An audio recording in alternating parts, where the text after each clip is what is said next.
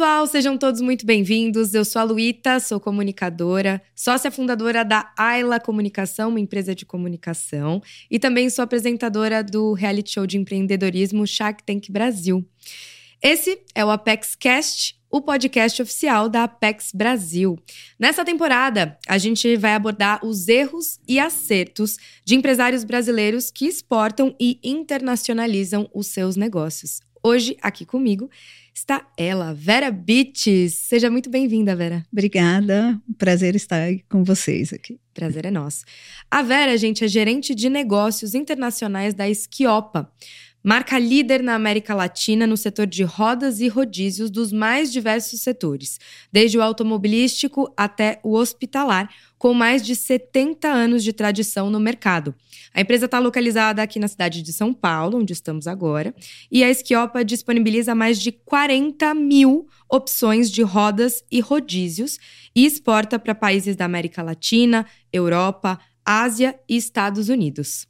Gostou? Então já deixa o seu like aí, comenta, compartilha, ativa o sininho para receber as notificações dos próximos episódios. Vera, muito obrigada pela sua participação mais uma vez. Seja bem-vinda. Sua primeira participação em podcast? Primeira vez. Uau, que Experiência bastante interessante, né? E bastante atual aí. Viu só? Então estamos alinhados com os propósitos da Esquiopa aí. E a Esquiopa tem 72 anos e você está na empresa há quanto tempo?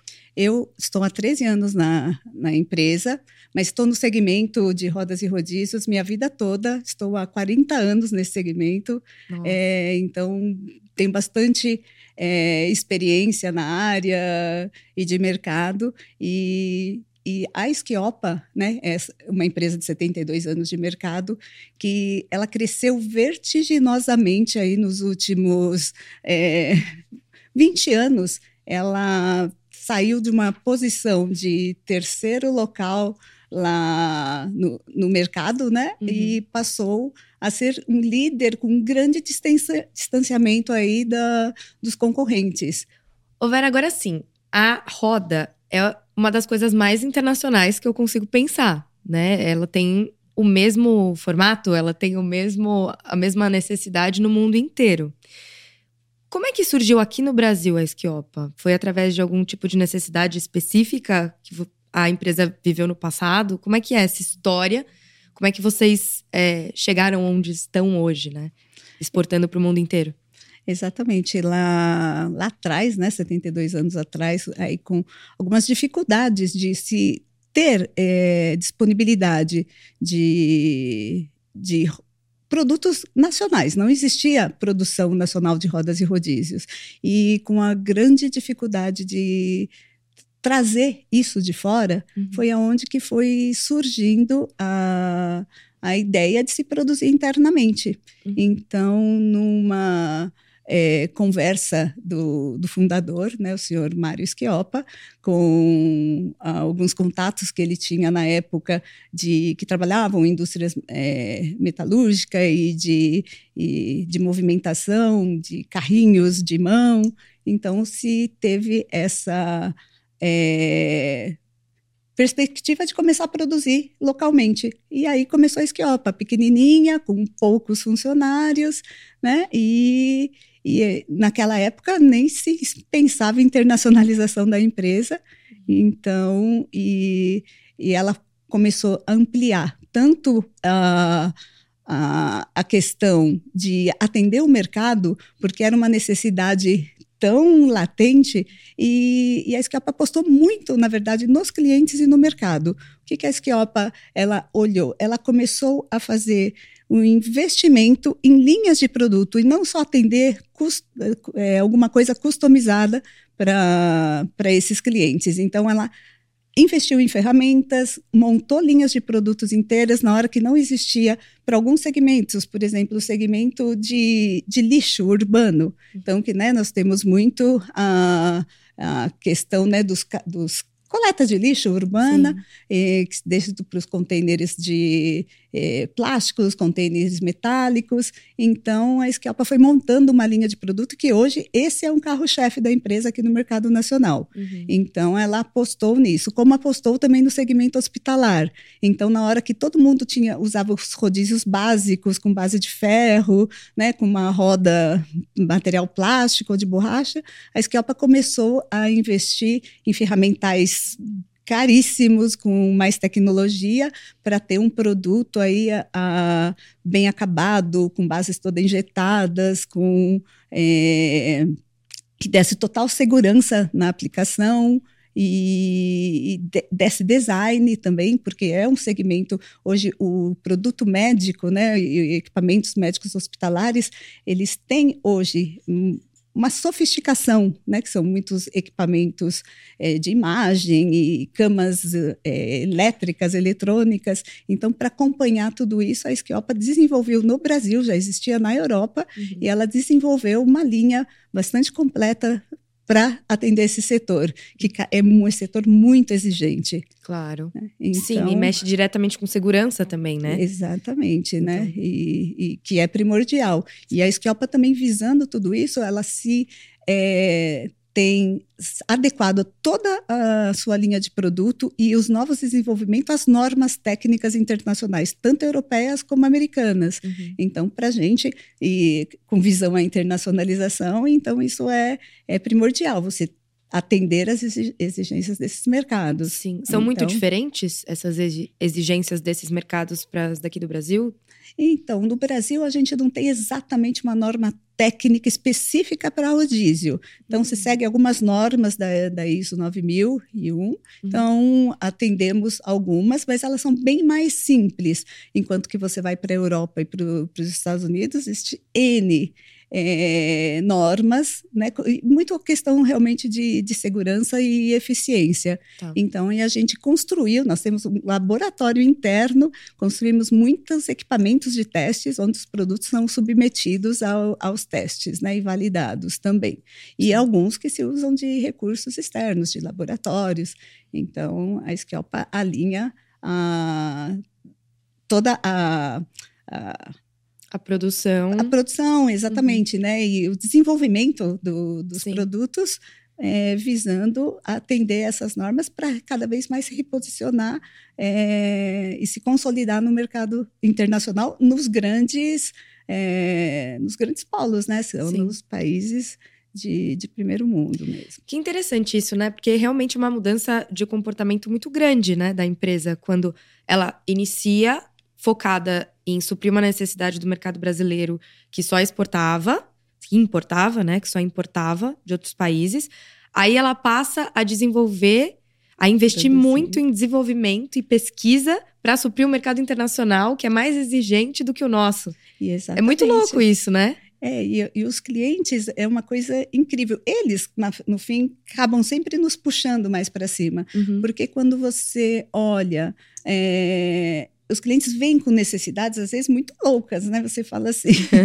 Qual foi a mais louca até agora, Olha, da sua experiência? Mais louca, assim, a gente pode contar muitos, mas vamos supor é, o caso é, da própria Delta Airlines. Então, ele veio com, com uma roda gigante lá. O rodízio pesa uns 70 quilos. O Nossa. rodízio é para capacidade de carga de 4, 5 toneladas. Então, aí ele vem e queria que ele tivesse um movimento muito lento, porque para a pessoa com controle é, de esforço, né, de, de movimentação manual, né, para ele aproximar aquele equipamento da, onde ele vai fazer a troca da bobina, então tinha que ser muito preciso. Tá. Então, eles é, vieram com uma ideia de acoplar uma engrenagem na lateral da roda, no cubo da roda. Então, aquilo, ok, foi desenvolvido super. É, é, ficou um, um, projeto super interessante que, que, atendeu a expectativa do cliente, era uhum. o que uhum. ele precisava. Na sequência, ele veio e falou: puxa, a, o garfo, né, o suporte da roda, ele é, tem uma durabilidade muito maior que a própria roda, porque a roda é um material mais macio ela acaba desgastando. Então, eles trocam aqueles eixos, são rodas duplas, então tem uma série de componentes. e é como se fosse um Lego. Então, eles, esforço, peso, desmonta, monta, e eles vieram então com outra necessidade. Falou assim: olha, tá bacana, tal, mas demora, uma equipe demora muito para trocar. Então, o que, que a gente pode fazer para melhorar isso? Então veio a ideia do quick change, que, né, ou troca rápida. Então, onde que a gente já manda praticamente montado. E é, e é, meio louco você mandar a roda no eixo montado, porque ocupa espaço tal, Sim. mas para ele ter essa produtividade, para ele ter essa agilidade é, da equipe, tanto na, na substituição e né, no, no, desempenho dele, então a gente criou tipo um sistema de engate.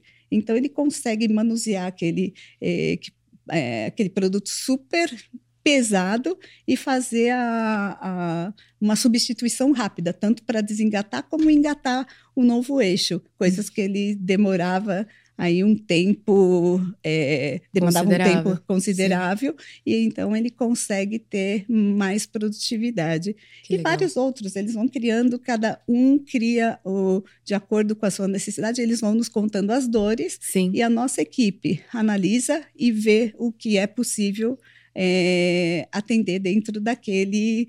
É, aquele cenário. Uhum. Então eu digo que na verdade a gente produz as rodas, mas o nosso cliente faz a gente reinventar ela todos os dias, sabe? Sim. Porque essa questão de é, sempre tem alguma coisa diferente e nunca é está acomodado, né? Eu falo que o mercado nunca está acomodado e ele nos puxa. Uhum. E quando você tocou no assunto de, ah, então puxa, é diferente quando você está lá atrás, começa é, num posicionamento e o que, que, te leva a internacionalizar é justamente é, isso. Os clientes vão criando padrões de exigências tão grandes e tão altos que você tem que atender que eles também vão nos puxando, né? A gente faz a nossa parte, mas sempre vem alguém que vai te puxar um pouquinho mais aí para para você ir para o próximo nível aí, sempre agregando valor e resultados aí às operações. Agora, o povo brasileiro tem essa fama de ser criativo, de ser adaptável, plástico, né? Então, para bancar essas ideias malucas, por exemplo, aí que surgem dos clientes, né? Você acha que esse pode ser também um diferencial? Porque eu imagino que a concorrência deva ser muito alta fora daqui, né? Tem outros países que têm, são bem consolidados nesse setor Sim. também. Então, o que, que torna o nosso produto brasileiro da Esquiopa atrativo para o mercado internacional? É, eu acho que de, varia de mercado para mercado. Né, esse, o que, que é mais atrativo para a América Latina não é o que é mais atrativo para o mercado americano e, ou para o mercado europeu. Então, é, quando você está tratando com a América Latina. Então, realmente, é um mercado que hoje, pela situação sempre econômica do, dos países, eles buscam é, muito é, produtos econômicos. Uhum. Mas quando eles começam a utilizar, é, provar o produto Esquiopa, porque todo mundo acaba tendo uma expectativa, compara muito com o produto chinês. Então, existe essa, mercado, essa é, expectativa no mercado latino que, ah, eu vou ter um produto com preço chinês, mas ah, acho que uma qualidade um pouco melhor. Hum. Então, ele já vem com, essa, é, com esse grau de comparação. Tá. Então, tá. é, e quando eles começam efetivamente a utilizar, eles veem que o produto tem uma durabilidade assim de três a cinco vezes maior que o produto chinês. Nossa. Então, quer dizer, o custo-benefício é totalmente é, positivo. Uhum. Então, porque ele vai ter mais durabilidade, muito mais desempenho, menos é, reposição e mais eficiência na, na na aplicação do negócio dele. Uhum. Então, esse é um, uma questão que a gente vê no mercado latino, sempre buscando muito preço, mas também está indo para um convergindo aí para uma ideia de buscar mais qualidade, quando eles realmente provam o produto e vê que tem qualidade. Como que é a relação da Esquiopa com a Apex Brasil, Vera? Como é que a Apex ajuda nesse processo, né, de internacionalização, de conseguir, é, você comentou dos eventos e feiras, né, que vocês participam. Conta um pouquinho qual é a relação de vocês com a Apex.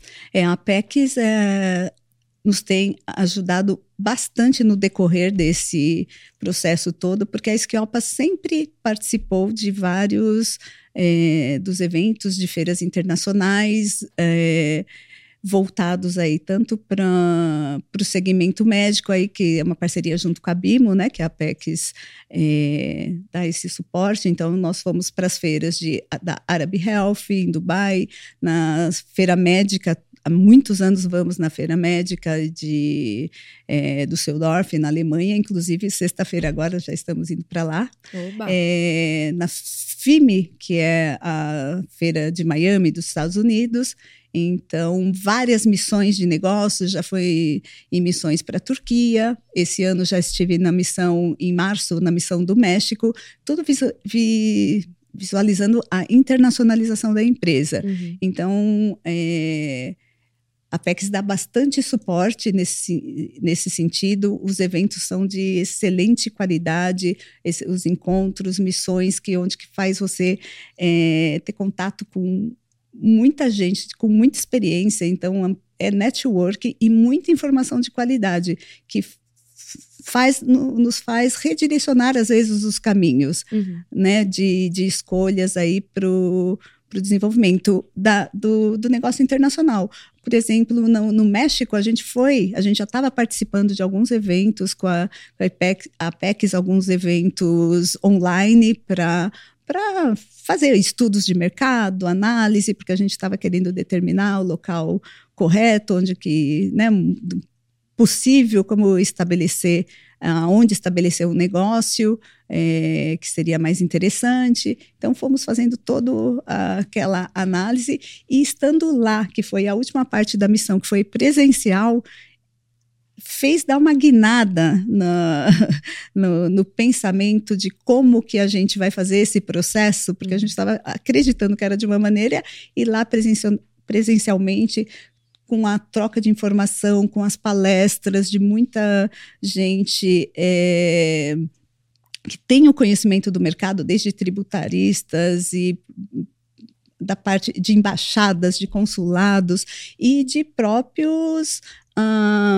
empresas, né, prestadores de serviços logísticos e empresas que se estabeleceram, contando sua experiência lá também, qual, como que foi essa experiência de internacionalizar a empresa.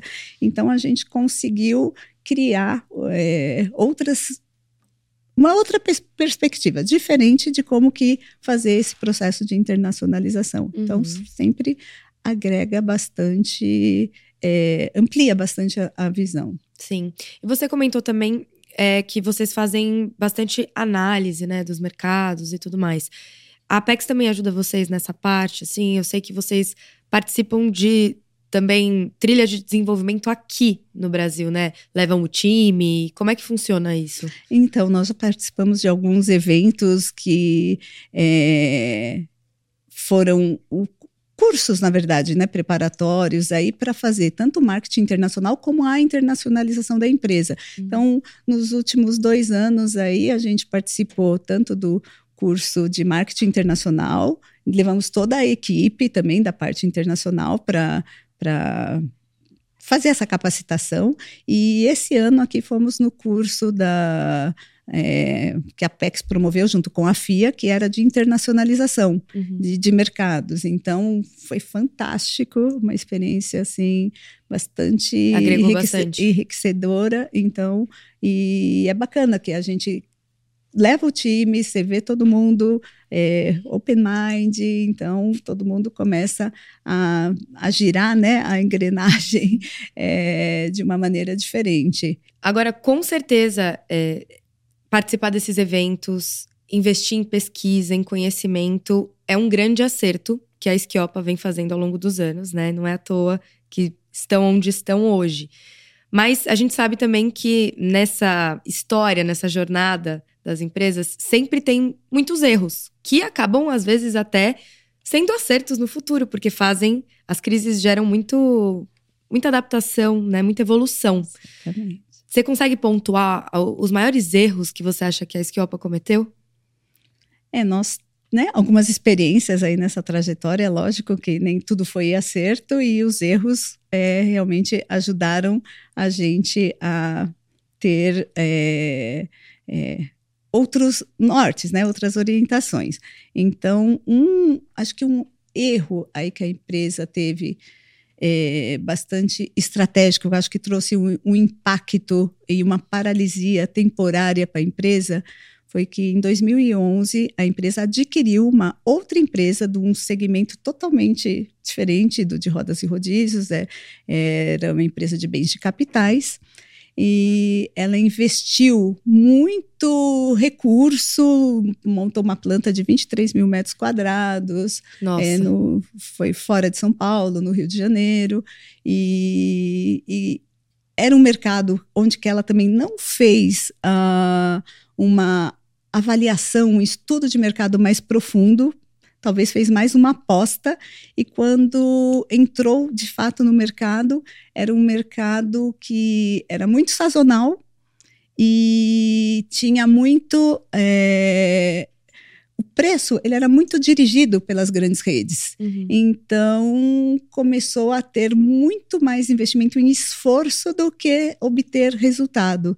Então foram 11 anos aí numa tentativa de levar a empresa para um patamar diferenciado, porque quando é, você está num, num segmento que quem rege o preço são as redes e não a, a, a qualidade do seu produto, né, o posicionamento do seu produto. Então, quando para você investir muito em qualidade, em tecnologia, é, você fica às vezes estrangulado ali, é, não você tem não espaço, tem margem, né? não tem uhum. espaço. Tem algum outro erro grande que você enxerga? Então, alguns outros sim, que é né, nessa trajetória, às vezes, a, talvez de não escolher alguns parceiros é, corretos durante o trajeto. Isso é bem difícil, né? né? E exatamente. Então, porque às vezes, às vezes você tem ansiedade de entrar no mercado e é difícil quando você quer começar a operar no mercado internacional. Então, aquele que às vezes aparece, te dá uma atenção mais espe né, especial, que parece que vai te abrir portas. Então, às vezes, você agarra aquele primeiro sem fazer uma análise, às vezes, mais profunda, e acaba se associando a alguns parceiros aí que questões diversas aí, até às vezes morais e éticas, Sim. e que impactam no, na, na imagem da, da sua claro. marca, da sua empresa. Então, se você se associa a, a empresas é, ou pessoas que não têm o mesmo valor, e, que você quer que a sua marca tenha, então isso acaba sendo prejudicial. E às vezes você percebe isso é, depois, né? Processo, né? Exatamente. Né? Então, qual é o impacto que está causando você não estar com um parceiro correto. Uhum. Agora, vamos relaxar e falar de coisa boa? Boa. Quero saber quais lá. foram os acertos também, né?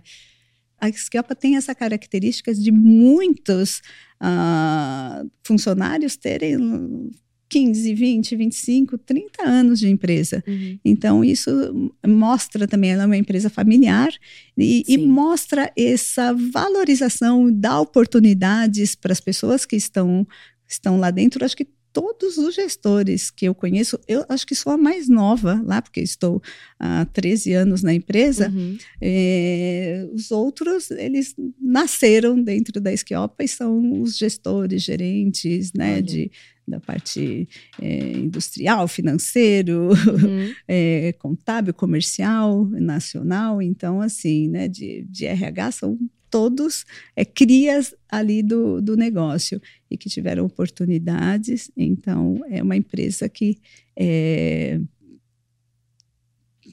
ela provê né, isso e ela, ela valoriza o colaborador que está com ela há, há tanto tempo. E agora você comentou um pouquinho sobre alguns erros no mercado nacional, né? Erros no mercado internacional. E como que vocês estão com esse foco total, né, nessa ampliação internacional. Como que tá o mercado hoje para vocês? A crise afetou, está afetando esses planos? Como é que isso impacta nas decisões nesse sentido? Exatamente. Esse ano, apesar de nós termos crescido bastante esses últimos dois anos, alavancamos muitos negócios aí. Esse ano, particularmente, a gente agora, é, nesse segundo semestre, come começamos a sentir um retrocesso por causa é, a exportação ela sempre está sujeita a muitos fatores externos, né? E uhum. principalmente os políticos econômicos hoje. Então, a Argentina, por exemplo, que é um mercado importante para nós, Sim. então, é, por novas decisões lá de regras de envios de pagamento, estagnou os negócios, né? Então, nós estamos aí a, a quem uns 50% do volume de negócios que a gente realiza anual por causa desses impactos que, que tem de é, ali mudanças das regras do jogo ali no meio do jogo, com clientes que têm alta capacitação, alta capacidade financeira, e, mas eles não conseguem nem as licenças para fazer importação e nem remeter os pagamentos. Uhum. Então, aquilo já te né, represa ali o volume de negócios. Então, isso acontece o tempo inteiro. O câmbio, que também traz Sim. impactos, né? É bastante, hora, quando está alto, você até né, consegue ser mais competitivo lá fora, uhum. mas quando começa a cair com subida de custos de material, então você fica também meio estrangulado, porque você está tendo subida de custo é, de, de matéria-prima e uma redução de câmbio. Então, você começa a deixar de ser tão competitivo e você começa a estrangular a margem, uhum. porque você quer manter o fluxo de negócios e também colaborar com os nossos distribuidores e clientes que você não consegue repassar isso, é, todo esse custo o tempo inteiro, e ainda mais em dólar. Muito bom, Vera. E agora, então, quais são os próximos passos para a Esquiopa crescer no mercado de exportações?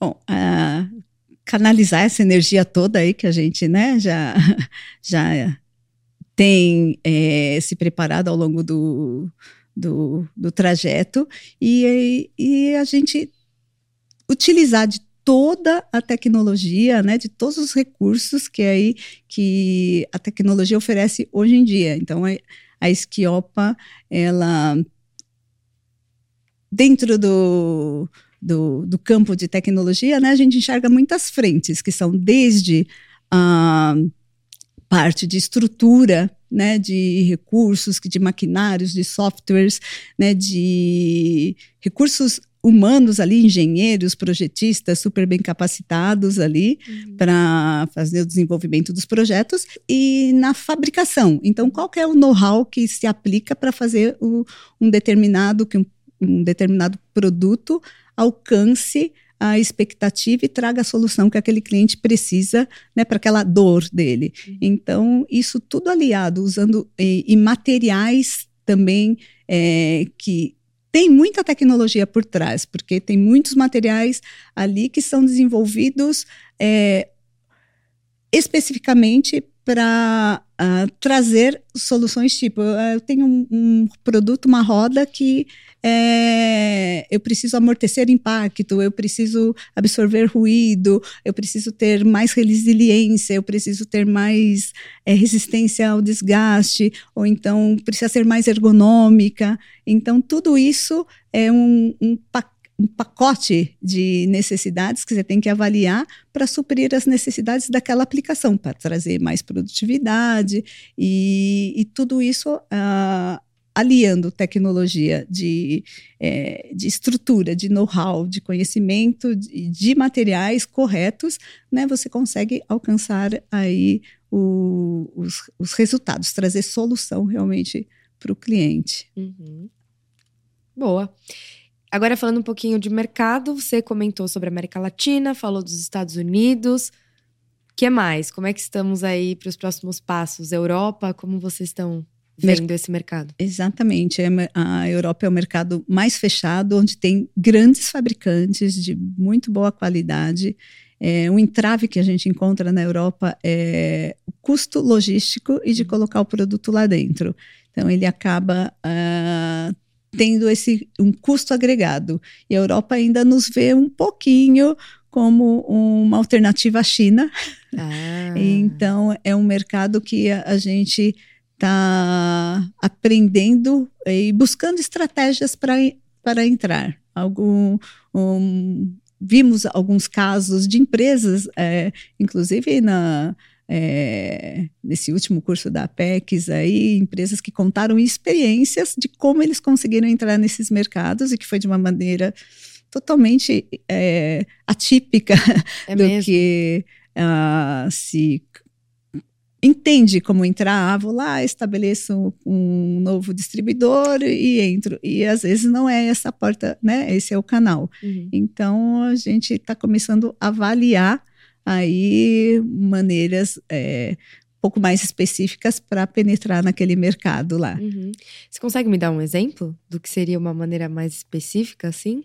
Às vezes você estabelecer algum CD em alguma localidade não, às vezes dentro da Europa, é, da Europa mais próxima. Ah, então, tá. por exemplo, né, onde que você vai ter ali é, um estoque, pronta entrega, né, com pessoas localmente ali para fazer essa distribuição. Então, você criar uma proximidade, né, uhum. porque e, tem essa questão da facilidade, da proximidade, então tudo impacta em, em custo, na percepção e quer dizer você consegue ter mais rapidamente um produto disponível ali eh, para o mercado que é bem abastecido em termos né, de qualidade e, e, de preço. Então, como que você consegue se equiparar e começar a penetrar? Uhum. Então, a gente está buscando algumas maneiras aí de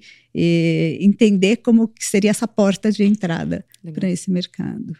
Vera, muito obrigada, muito legal ouvir né, todas essas histórias, esses erros e acertos. Eu acho que para quem está nos ouvindo, nos assistindo, é muito inspirador. É muito legal quando a gente tem aqui uma empresa que está começando, porque os desafios de quem está começando são outros às vezes, né? Mas quando a gente pega uma empresa que já está estabelecida, que é grande, algumas pessoas podem pensar que está tudo muito distante. Mas aí, quando a gente bate um papo como esse, a gente percebe que muitas vezes os objetivos e os desafios são muito próximos, né? Muito parecidos, assim. E eu acho que vocês também, né, puderam se espelhar na história de outras pessoas para chegarem onde estão hoje, né? Não, com certeza, né? Foi é, compartilhamento de muitas experiências, de informações e, e, muita raça também, né? Muita coisa ali que a, a gente deu a cara ali para para bater e às vezes sem muita experiência, mas que fomos é, ajustando aí a né, o trajeto aí é, e, e, alcançando resultados muito importantes aí em mercados que hoje estamos bem consolidados. Uhum. Então, mas há muito ainda o que fazer. Uhum. Tem só os 99% aí que a gente tá, tá, tá de olho aí para levar uma fatia importante, né? E, e ter esse, esse crescimento aí de uma, de uma maneira bastante é, com, consolidada não, e com sustentabilidade, né? criar um crescimento aí sustentável para a empresa hum. e ela ocupar um, um, lugar aí de destaque aí como um dos grandes fabricantes de, de rodas e rodízios. Muito bom, Vera. Muito obrigada mais uma vez pela sua presença. É, espero que vocês tenham gostado também. Quem está nos ouvindo nas plataformas de áudio, também não deixem de seguir a gente nas redes sociais, arroba Apex Brasil no Instagram e no LinkedIn. E também se inscreva no canal no YouTube da Apex Brasil. Ativa o sininho e compartilha com as pessoas que você acha que vão gostar, que vão se beneficiar desse conteúdo também. E é isso. Logo mais a gente traz mais histórias de brasileiros que estão por aí conquistando o mundo. A gente se vê no próximo episódio. Pense grande, pense Brasil. Thank you.